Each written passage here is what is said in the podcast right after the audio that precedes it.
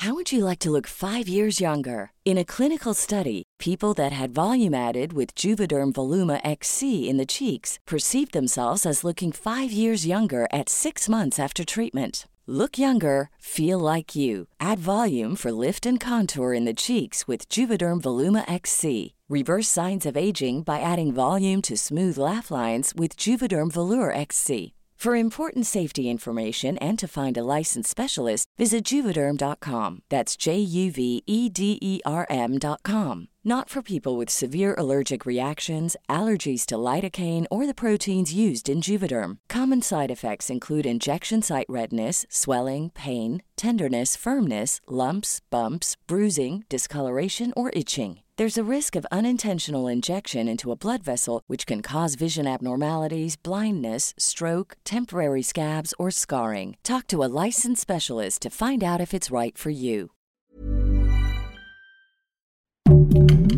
Heraldo Podcast, un lugar para tus oídos. ¿Ustedes han comido gefilte fish?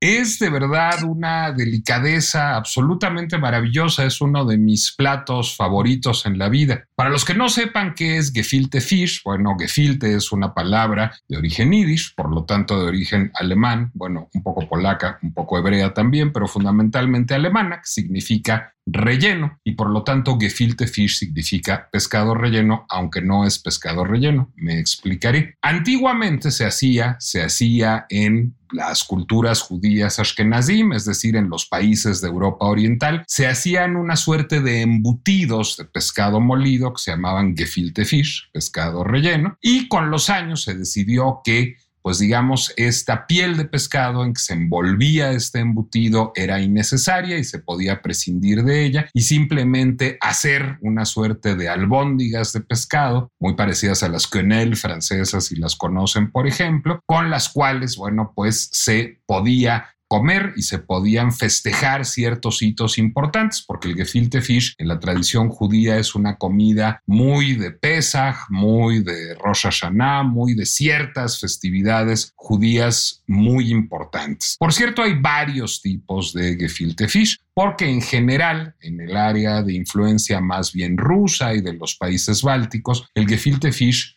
no lleva azúcar. Pero en el área de influencia más cercana a Galicia, más del imperio austrohúngaro, de Ucrania, de Polonia, el gefilte fish sí lleva azúcar. ¿Por qué? Pues porque ahí se cultivaba el betabel y entonces le empezaron a poner azúcar a todos. Si ustedes han ido a una comida judía y han probado cosas que saben más bien dulces y han probado este plato de pasta con carne, se llama kugel y le sabe un poco dulce, pues es que ahí sus amigos son más bien judíos polacos o ucranianos o austriacos, más que judíos rusos o lituanos. Bueno, yo, como se oye, tengo muchos amigos judíos, entre otra cosa porque soy muy interesado. Estoy viendo siempre cada Pesach o cada Rosh Hashanah quien me invita un poco de gefilte fish. De decir además que soy muy selectivo con mis amistades judías por una razón muy sencilla porque luego me invitan gefilte fish a la veracruzana. Y eso del gefilte fish a la veracruzana no me gusta, para serles franco. ¿Qué es el gefilte fish a la veracruzana? Bueno, pues imaginen ustedes la receta del pescado a la veracruzana, pero hecha con una albóndiga de pescado dulce. Y a mí eso no me gusta, pero he de decir que constato con azoro que a la gran mayoría de mis amigos judíos cada vez les da más por el gefilte fish a la veracruzana y por comer gefilte fish a la veracruzana y por compartirme, cosa que les agradezco, es generoso, aunque no soy fan, esta nueva modalidad de la receta. ¿Y esto de dónde salió? Pues nació del sincretismo, es decir, nació de que hay familias judías de origen ucraniano, de origen polaco, de origen alemán, que llevan muchos años instaladas en México y que pues sus gustos culinarios y sus costumbres se han ido hibridando, han ido mutando y de pronto pues hay mucha gente en nuevas generaciones, en generaciones que han nacido ya en México, a las que no les gusta el gefilte fish, a las que les parece que esto de comer pescado dulce es un poco loco. Y en efecto no es un plato, pues digamos, con un sabor fácil, es lo que en inglés se llama un gusto adquirido. Eh, es como estos platos con mucho ajo de la comida coreana o como estos quesos muy fuertes de Francia o como el chile habanero de Yucatán. No es para todo el mundo. Y entonces para hacerlo más cercano a la experiencia de quien ha crecido en una cultura mexicana, bueno, pues hay muchas familias que inventaron el, a ver, ¿por qué no lo acercamos más a nuestra experiencia y lo preparamos a la veracruzana. Entonces tenemos la albóndiga de pescado con o sin azúcar preparada con los condimentos del pescado a la veracruzana y así lo sirven en muchas familias judías mexicanas y lo hacen con enorme entusiasmo. Ahora, yo diré, más allá de que a mí personalmente no me gusta el gefilte fish a la veracruzana, y hay una razón importante de esto, a mí no me gusta el pescado a la veracruzana, es una receta de pescado que no me gusta en general, me parece que hay sin duda un ingenio notable hay eh, un enriquecimiento cultural en que exista el gefilte fish a la veracruzana, lo cual no invalida el gefilte fish original de los ucranianos y los polacos, ni tampoco invalida el pescado a la veracruzana del bello puerto de Veracruz, sino que produce una tercera creación culinaria, una tercera variante que pues nos permite acceder a otra posibilidad gastronómica. Yo, ¿por qué he estado pensando tanto en gefilte fish si no estamos cerca de ninguna festividad judía y no se lo voy a poder ir a gorrear a nadie en los próximos días? Bueno, he pensado mucho en gefilte fish porque he estado escuchando mucho a Yaritza y su esencia, que es una banda que hasta hace tres semanas yo no conocía, pero de la que ustedes seguramente ya han escuchado hablar y que no tocan precisamente Kletzmer. Entonces, ¿por qué los relaciono con el gefilte fish? Bueno, porque seguramente ustedes habrán escuchado que esta banda originaria del estado de Washington, Estados Unidos, de la comunidad de Yakima, que se ha hecho muy famosa cantando un género musical del que valdrá la pena hablar en un ratito más, bueno, pues se ha vuelto envuelta en un escándalo, se ha visto envuelta en un escándalo recientemente por haber declarado hace seis meses en una entrevista que no les gustaba mucho la comida de la Ciudad de México, que no les gustaban mucho las salsas, que extrañaban el chicken, cito textualmente, y que les parecía que en la Ciudad de México hacía mucho ruido. Esto, bueno, pues desató un aluvión de eh, protestas, de reclamos en redes sociales, de amenazas e insultos quizás, y además desató pues un problema profesional, un problema de negocios importante para Yaritza y su esencia, con una sucesión de conciertos cancelados. Ellos tenían agendadas muchas presentaciones en eh, la República Mexicana, en Guadalajara, en Monterrey, en la Ciudad de México, que les fueron canceladas porque muchos mexicanos están muy enojados con Yaritza y su esencia y acusan a estos músicos de Washington State de no tener humildad, de haberse olvidado de las raíces, de no reconocer que tienen, cito textualmente, el nopal en la cara y estar dándoselas de muy, muy y de que no comen salsas chilangas y de que no comen guajolotas. Y yo me pregunto, escuchando todo esto, si mis amigos judíos tienen el latke en la cara o la raíz fuerte en la cara me pregunto si deberían de ser condenados como unos herejes, si deberían de ser señalados cada vez que se presentan en Polonia o en Israel por hacer gefilte fish a la veracruzana. Eso es más o menos lo que está pasando con Yaritza y su esencia, porque estamos, a mi juicio, condenando a unas personas por no encarnar una cultura a la que no pertenecen. Esa es la pinche complejidad de la identidad latina o hispana o latinex o mexicoamericana, que es una cosa completamente distinta y otra a la identidad mexicana.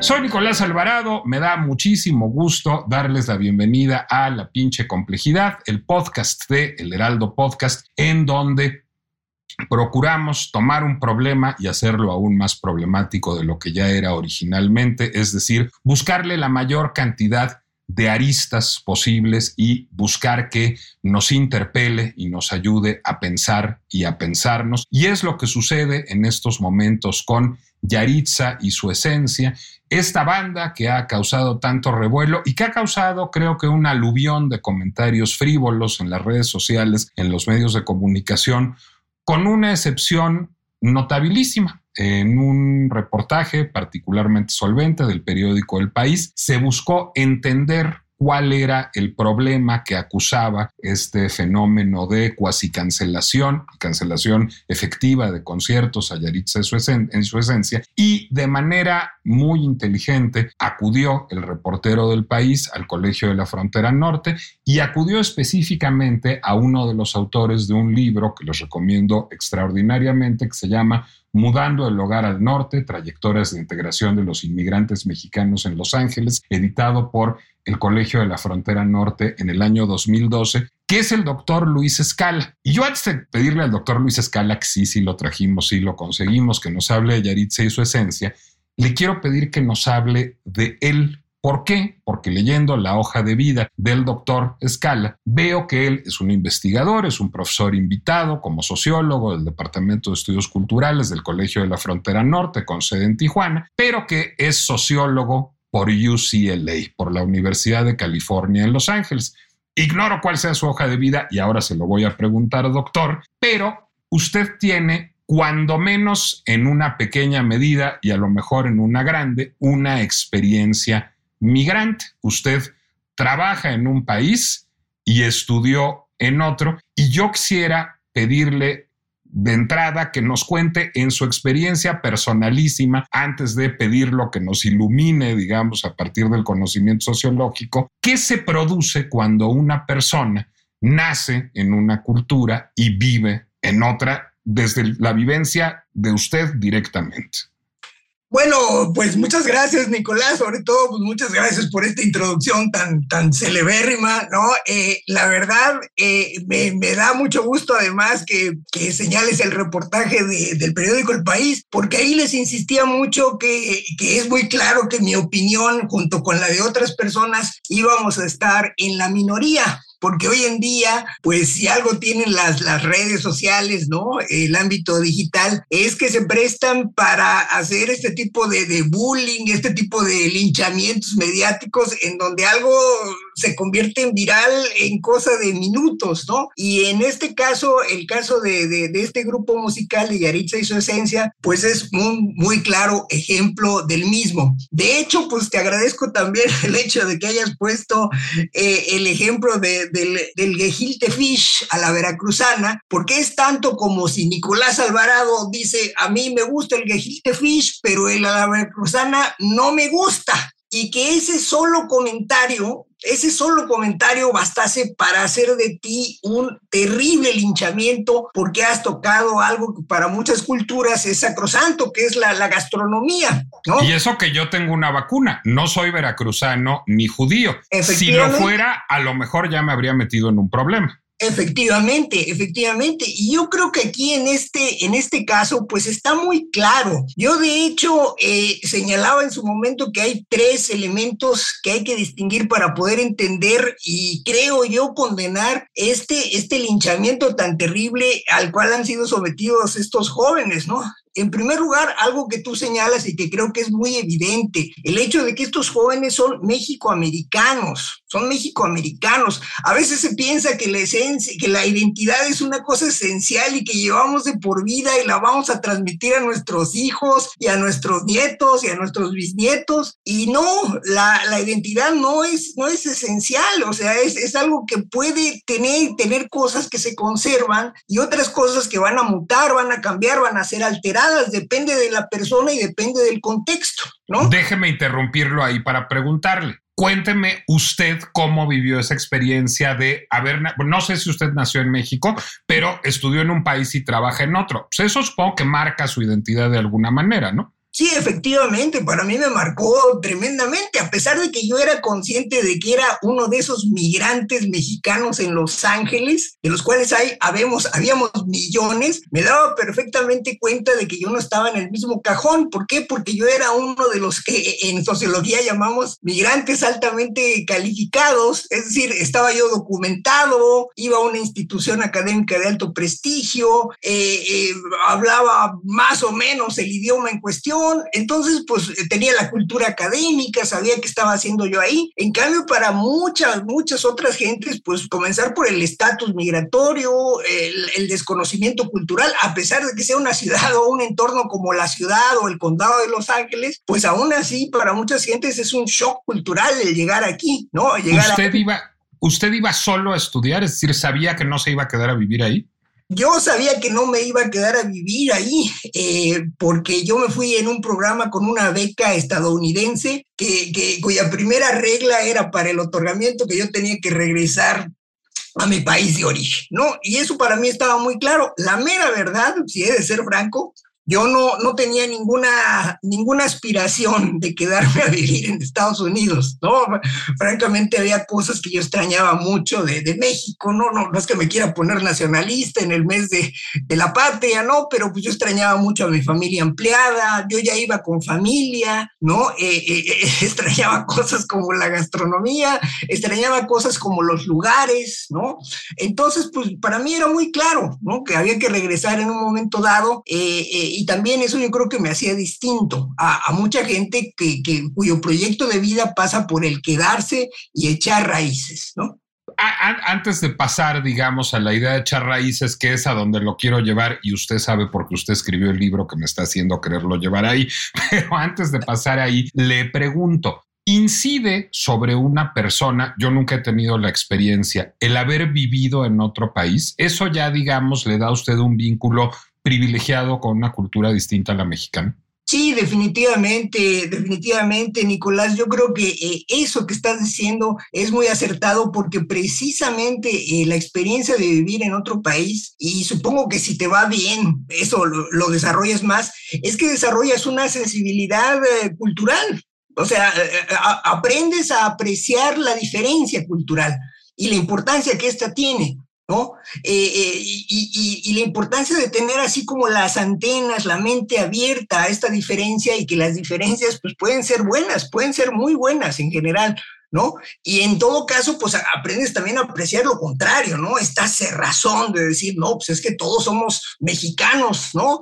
Eh, y, y, ser mexicano significa esto y está grabado en piedra y bueno, pues vaya, yo sin ir más lejos, aunque haya nacido en México, yo te puedo decir una cantidad de cosas de la gastronomía mexicana que a mí no me gustan, ¿no? Y, bueno, pues ni modo, si a alguien no le gusta, pues se acabó y ya está, ¿no? Pero, pero en este caso, en el de este grupo de jovencitos, hace cuenta que hubieran roto en público una imagen de la Virgen de Guadalupe y lo hubieran hecho pedazos y no, pues la reacción me pareció totalmente desmedida, pero bueno, es parte de lo que estamos discutiendo aquí. Déjenme, déjenme compartirle otra parábola. Más allá de la parábola del gefilte fish, también le traigo la parábola de la arepa, que no es menor en mi vida. Yo soy venezolano. Es decir, yo tengo un abuelo venezolano. En mi casa se comen ayacas en Navidad y pan de jamón. En mi casa se comen arepas. Mi abuela, que era poblana, pero que vivió muchos años en Venezuela, aprendió a hacer bollos pelones, aprendió a hacer bien me sabe, aprendió a hacer carne mechada. En mi familia se utilizan muchas expresiones venezolanas. Yo a veces me descubro usando palabras que son venezolanas y mi esposa o mis amigos o mis compañeros de trabajo no me entienden y de pronto digo, ah, claro, es que eso es venezolano, pero no lo tengo consciente porque en mi casa se utilizaba. Y yo nunca he pisado territorio venezolano en mi vida. Por no pisar territorio venezolano, no he ido ni a la embajada de Venezuela nunca en mi vida. No tengo la nacionalidad, nunca he ido de vacaciones, no es un lugar al que me apetezca mucho ir de vacaciones en este preciso momento histórico. Y sin embargo, considero que Venezuela es una parte consustancial de mi identidad. Supongo que mis lagunas con respecto a Venezuela pues, son enormes también, es decir, debe haber una gran cantidad de referentes que no conozco y que no conozco además de la Venezuela contemporánea, porque la Venezuela que yo conozco es la Venezuela que me contaban mi abuela y mi madre y mis tíos, es decir, es una Venezuela que está un poco atrapada en los años 60, que es cuando mi familia dejó de vivir allá. Al escuchar lo que le pasa a Yaritza y su esencia, a Yaritza y a sus hermanos, lo que decía yo es, pues estas pobres gentes están en una situación muy parecida a la mía, porque están hablando de un país que físicamente ignoran. Les preguntaba la reportera en aquella entrevista si ya habían ido a Michoacán, que es de donde es originaria su familia, y no habían ido a Michoacán nunca. Y su familia, a diferencia de usted, doctor, sí emigró para quedarse. Y en este libro, Mudando, al, mudando el hogar al norte, del que es usted coautor, se habla mucho de este fenómeno que sucede en los años 90, en donde la migración es menos una migración coyuntural, el hombre generalmente se iba solo, se iba solo a hacer dinero, se quedaba 5, 10, 15 años y regresaba al terruño, enviaba remesa en el camino y regresaba al terruño, idealmente a construir una propiedad o comprarla. Estoy contando la versión idílica de esa historia, digamos, pero eso sucede cada vez menos. Cada vez eh, detectan ustedes en este libro, hay una migración que busca más establecerse allá, echar raíces allá, y estamos hablando además de segundas y terceras generaciones de hispanos o latinos o latinex o mexicoamericanos como Yaritza y sus hermanos que viven allá. ¿Cuál, ¿Cómo podemos definir, y sé que es casuístico, pero digamos en términos generales, la identidad de estas personas que viven allá? Ahora sí que, ¿cuál es la esencia de Yaritza? ¿Cuál es la identidad de esas segundas y terceras generaciones de hijos de migrantes mexicanos? Bueno, la, esencia de jóvenes como Yaritza y su esencia, pues está más o menos estudiada, yo, yo, creo que más bien ampliamente estudiada cuando se habla de las segundas generaciones migrantes. ¿no? Y que tiene que ver precisamente con los hijos y las hijas que, que ya nacieron allá, hijos de la primera generación de migrantes, ¿no? Que, en este momento eh, ronda entre los 12 y 13 millones de mexicanos que nacieron en México y que están en Estados Unidos, pero, pero ya los hijos, hijas, eh, pues ya es otra cosa, es una segunda segunda generación, ya nacidos allá, ya registrados allá, con actas de nacimiento estadounidenses, ¿no? Entonces, obviamente, esto no es nada más un fenómeno demográfico, es un fenómeno también profundamente cultural, porque van a estar abrevando en una cultura que es distinta, por más que estén en contextos como la ciudad de Los Ángeles, el condado de Los Ángeles, o bien en lugares como Chicago, donde no cabe duda, la presencia mexicana es muy marcada, pero aún así, así, aún así, aún pensando que abrevan parcialmente en esta cultura mexicana, pues lo que vamos a ver es que abrevan también de muchas otras cosas y su reconocimiento como tal, o sea, se reconoce como eso. Muchas veces dicen, yo soy americano, punto. Eh, y ya apretándolos un poco más dirán, bueno, yo soy México-americano, México-estadounidense, ¿no?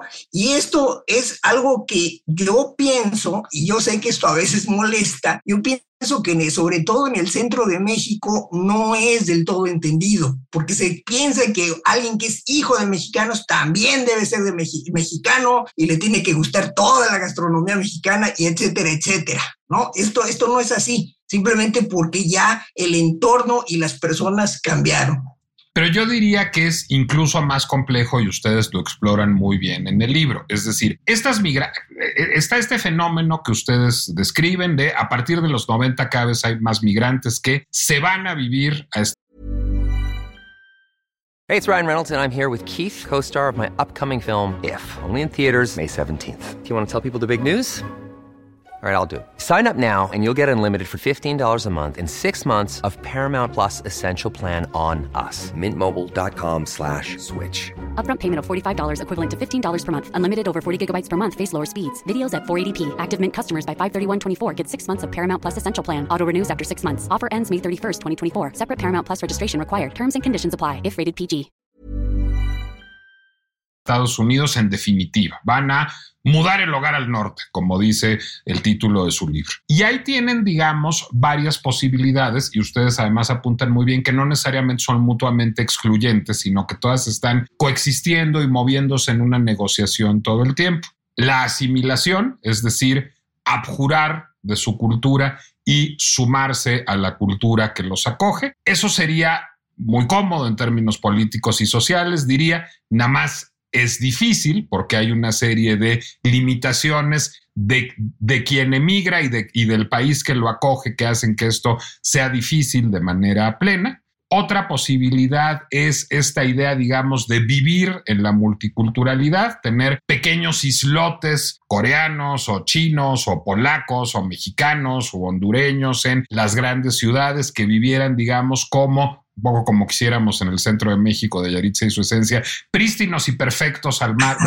casi como si fueran monjes de clausura, pues e, eso es muy difícil porque ni siquiera nos pasa a nosotros en la Ciudad de México o en Tijuana, es decir, pues comemos McDonald's, vemos Netflix y también estamos expuestos a cosas que nos llegan de Colombia o de Francia o de China, es decir, es difícil mantener esa pureza cultural y ni siquiera me parece deseable. Y otra, que pareciera la más deseable, pero tampoco es enchilame otra gorda, para decirlo en buen mexicano, es la noción de la transculturalidad, es decir, de poder estarse moviendo entre ambos polos, irse integrando y asimilando a la cultura local eh, y al mismo tiempo preservar algo de la cultura diría es en donde parecen estar estos chicos. Es decir, ya, ya decía yo al principio que valía la pena explorar su música. En estas semanas lo he, estado escuchando a Yaritza y su esencia. Hay mucho de banda norteña, hay mucho de corrido y de corrido tumbado. También hay mucho de jazz y de blues en la ecuación. Es decir,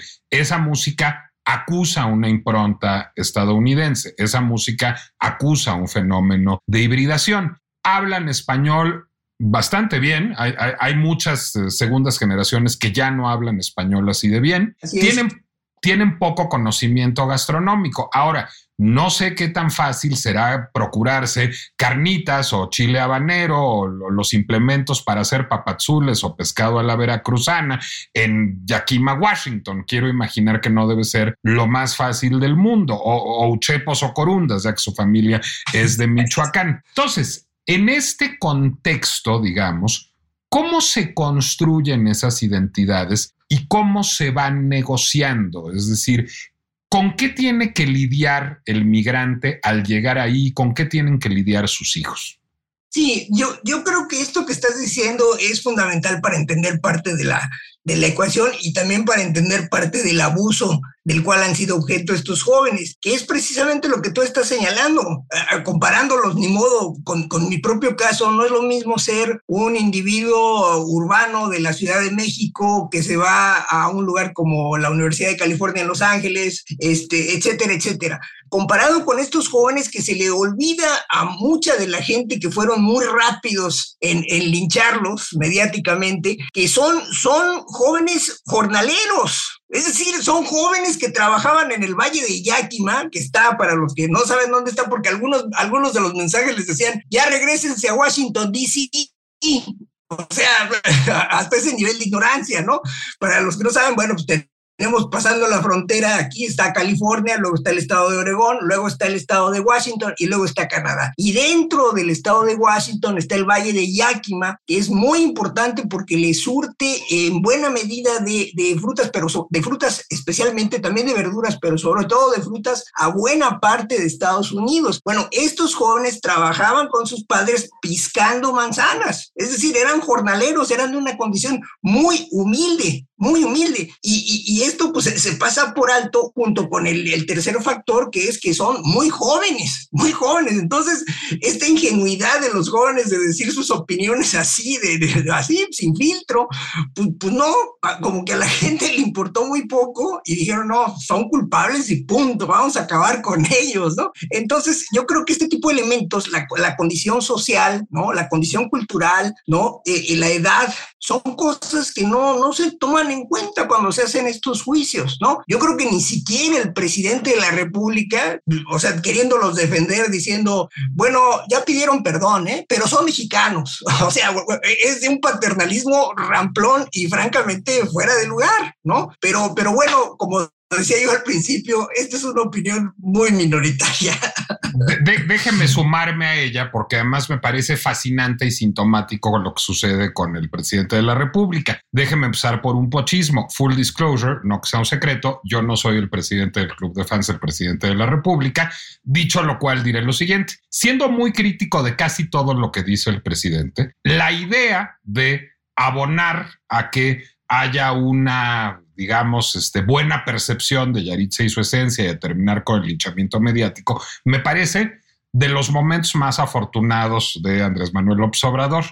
Hay pero, y ahí viene el hay pero, porque al buscar hacer, diríamos en buen venezolano, una gracia le salió una morisqueta, es decir, un gesto feo. ¿Por qué? Porque dice, todo bien con Yaritza y su esencia, que vengan a tocar el 15 de septiembre. Muy bien, terminemos con el linchamiento. Porque finalmente ya pidieron perdón y ahí va la primera. ¿Tienen algo de qué pedir perdón? Porque finalmente son mexicanos y ahí va la segunda. Son mexicanos. Yo creo que ni tienen absolutamente nada de qué pedir perdón. Es decir, sí, no es del mejor gusto irle a decir al vecino que no se come bien en su casa, pero somos el vecino. Ellos no son mexicanos, ellos son mexicoamericanos y eso supone otra cultura, otra identidad, otras costumbres, otra gastronomía e incluso podría dividirlo en infinitas variantes, porque no es lo mismo ser alguien de padres o abuelos mexicanos en Texas que ser alguien de padres o abuelos mexicanos en Washington State o en California. Entonces, finalmente el presidente, queriendo redimir los grandes comillas, y a lo mejor ahí viene un poco el problema, lo que hace es perpetuar lo que creo que son, y, y permítame decirlo así, pues nuestros dos errores morales. Error moral uno, suponer que los mexicoamericanos son mexicanos y que no existe una cultura híbrida que resulta de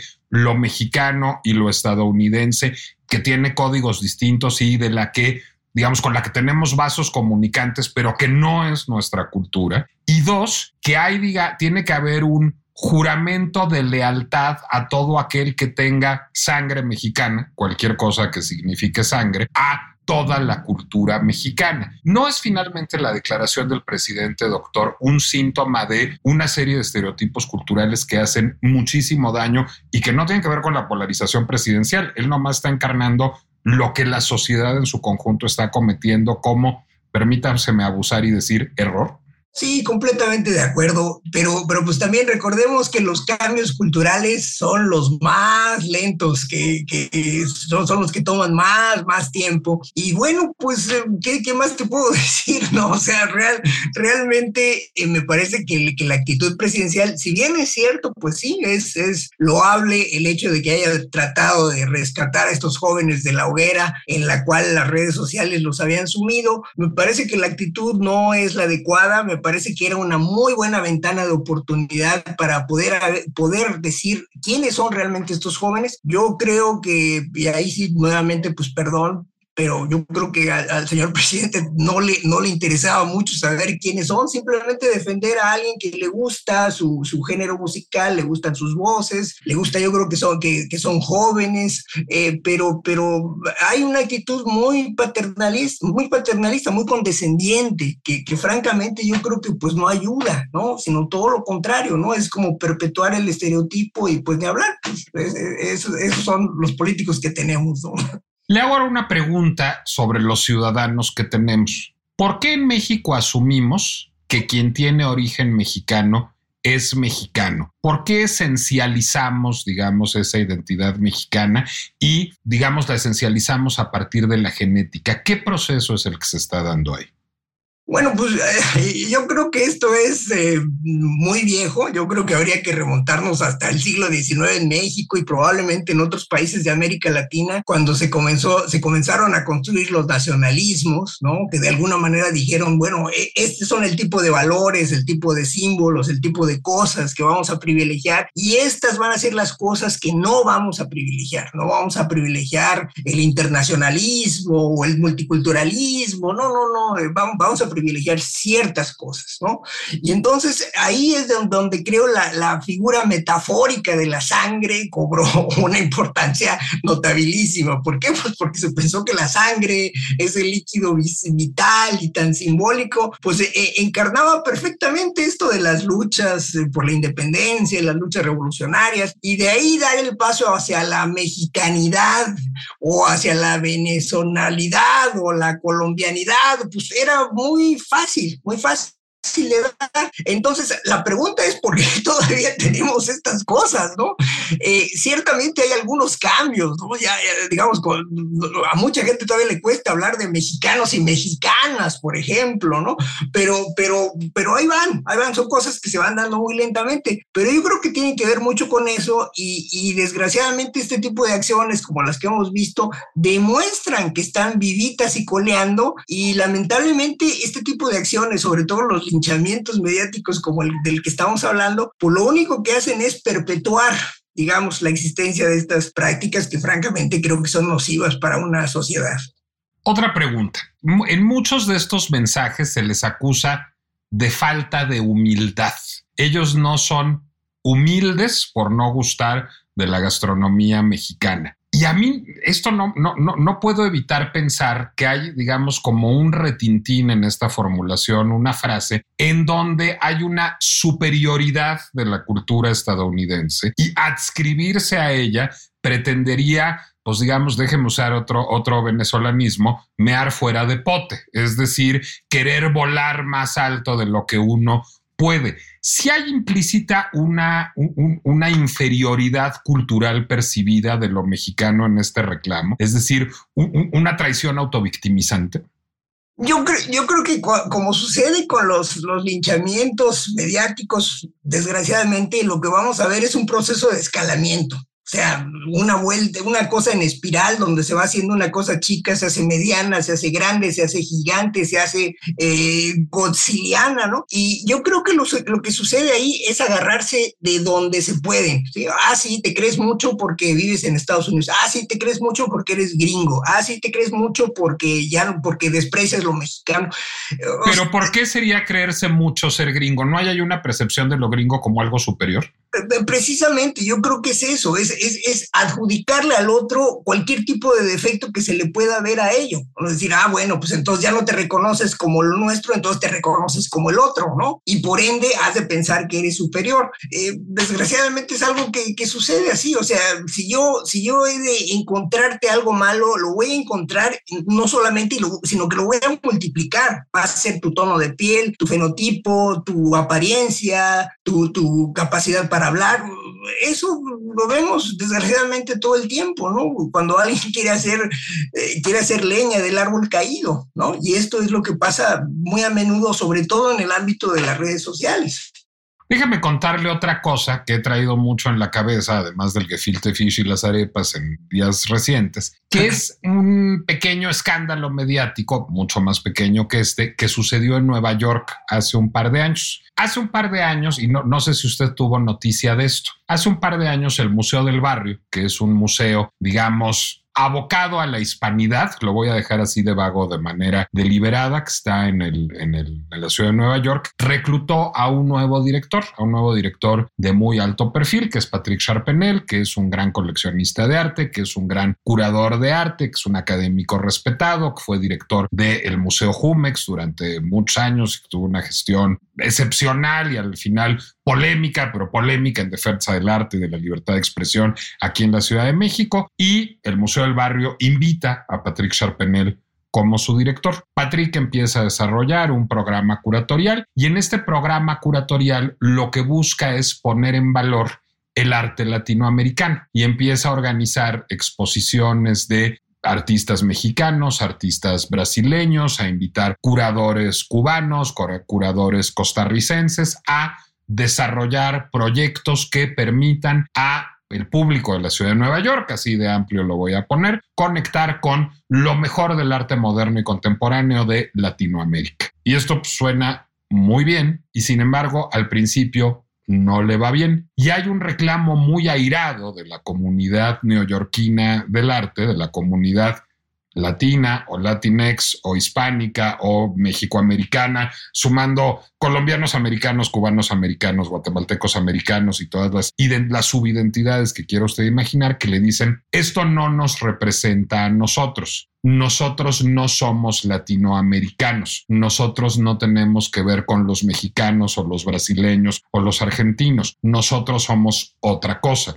nosotros somos Latinex y exigimos que el Museo del Barrio sea un espacio que nos represente. Y ahí hay un problema absolutamente fascinante, porque por un lado tienen razón, es decir, tienen una cultura propia y un museo hispánico en la ciudad de Nueva York debería representarle. Por otra parte, bueno es que todos estemos expuestos a otras culturas y esas culturas forman parte de su raíz, de, su raíz cultural como en mi caso lo venezolano o en su caso doctor lo californiano. Es decir, son parte de su historia. ¿Cómo resolver esas tensiones en un, en un diálogo que fructifique y que resulte constructivo para las identidades y que permite al mismo tiempo, digamos, la representación y el enriquecimiento cultural. Ya sé que le puse una pregunta como entre la ONU, la ONU y el premio Nobel, pero creo que hacia ahí es que debería de caminar la reflexión.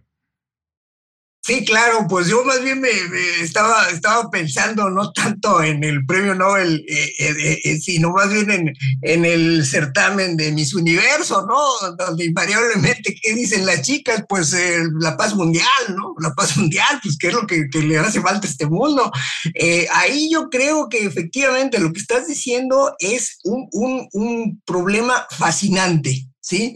Eh, eh, y creo que si el programa de ustedes lo que busca es poner la complejidad sobre la mesa y ampliarla, pues creo que esto es muy claro. Yo creo que para este personaje del cual estás hablando, encabezando este museo, precisamente ahí la habilidad sería en saber cómo vender esto en términos de la construcción de puentes. Es decir, eh, bueno, ok, no, no, no, no, ustedes dicen que no nos representa esto, pero es que de alguna manera de aquí venimos y ahí tal vez lo que haría falta sería decir, bueno, vamos por poniendo también como parte de esta muestra a varios artistas, qué sé yo, este, mexicoamericanos, nicaragüense americanos, eh, guatemalteco americanos, este, eh, cubanoamericanos, etcétera, que de alguna manera pues ya sabemos que hoy el arte de este tipo de, de identidades guionizadas, ¿no? Porque utilizan este guion intermedio, pues, pues es muy grande, es enorme, ¿no? Entonces, pues el solo hecho de poder construir este, este puente y hacer una combinación, eso yo creo que podría haber salvado las cosas, pero, pero pues claro, es muy fácil pensar en cabeza ajena, ¿verdad?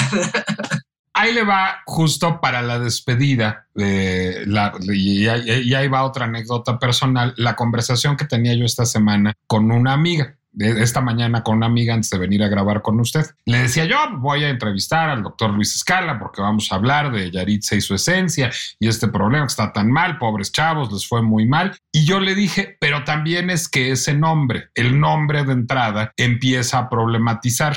Porque ¿por qué postular una esencia? El postular una esencia lleva a imaginar, digamos, un esencialismo cultural en donde ellos fueran la encarnación de la mexicanidad y eso pues, lleva a ser una falsa promesa de venta, digamos. Lo que me contestaba mi amiga es, para nada, su esencia es la esencia que ellos tienen tal cual, la esencia de unos migrantes hijos de michoacanos que viven en Washington State.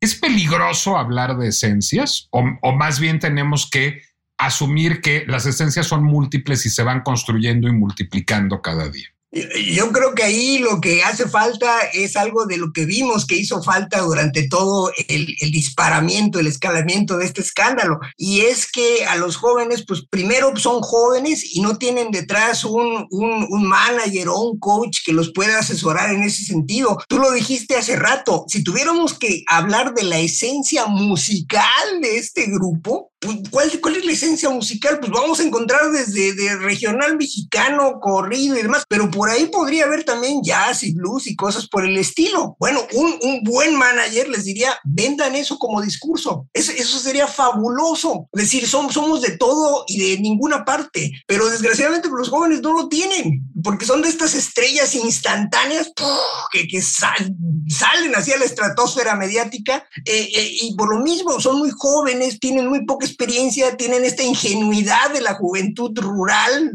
en, Estados Unidos y lanzan las cosas así, pero eh, a la esencia la podrías, eh, la podrías desagregar de múltiples maneras y eso sería incluso un encanto y un, y un fabuloso antídoto a las versiones esencialistas de, de, de mucha de la crítica que se les llegó a hacer, ¿no? Doctor Luis Escala, muchísimas gracias, de verdad. Les recomiendo, no puedo, no puedo tener suficiente entusiasmo para eh, recomendarles Mudando el Hogar al Norte, coautor, en, coautoría del doctor Luis Escala, publicado por el eh, Colegio de la Frontera Norte, por el, por COLEF, que de veras es un librazo para entender justamente cómo se negocia la identidad en los fenómenos migratorios. Ahí va a venir la, la ficha en Spotify. Y doctor, lo podemos encontrar en redes sociales ¿Frecuenta usted esos bajos fondos o mejor no? Eh, eh, estrictamente no, pero me pueden encontrar por correo electrónico eh, y por WhatsApp todas las veces que sea necesario. ¿En, qué hay, un correo electrónico en que, al que el público le puede escribir si así lo necesita? Sí, cómo no, es Luis ER, que son mis apellidos, Luis Escala Rabadán, pero es Luis ER, una sola palabra, arroba colef.mx. Colef es Colegio de la Frontera Norte. Entonces, luiser.colef.mx, ahí me tienen a su disposición. Luiser.colef.mx aparecerá también en los comentarios en Spotify. Hablando de comentarios, gracias a F. Juan, que dice que es un muy buen programa. A Miguel Ángel, que con respecto a nuestro episodio sobre el beso aquel de Luis Rubiales y Jenny Hermoso dijo excelente episodio. ¿Qué Cano dice? La participación de la mujer no debe ser por cuotas, justo así. Dice que Mónica Maristain fue una excelente invitada y que le gustó cómo abordamos aquel tema y estoy seguro que también les gustará cómo abordamos este. Gracias, doctor Luis Escala. Gracias a ustedes. Les recordamos que La pinche complejidad es una producción del Heraldo Podcast que pueden ustedes consultar en Spotify, YouTube, Apple Music, Amazon Music, Deezer o casi cualquier lugar en donde ustedes acostumbren a escuchar podcasts y que a mí me pueden encontrar en redes sociales. Qué remedio en Nicolás Alvarado Lector, tanto en Instagram como en Gracias, doctor Luis Escala. Y ustedes, por favor, permítaseme un exceso esencialista que filte fish siempre a la veracruzana, jamás.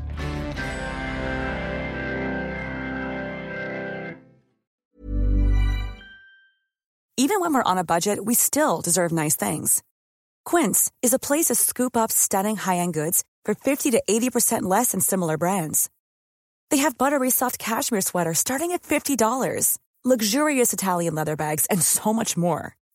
Plus, Quince only works with factories that use safe, ethical, and responsible manufacturing. Get the high-end goods you'll love without the high price tag with Quince. Go to quince.com/style for free shipping and 365-day returns.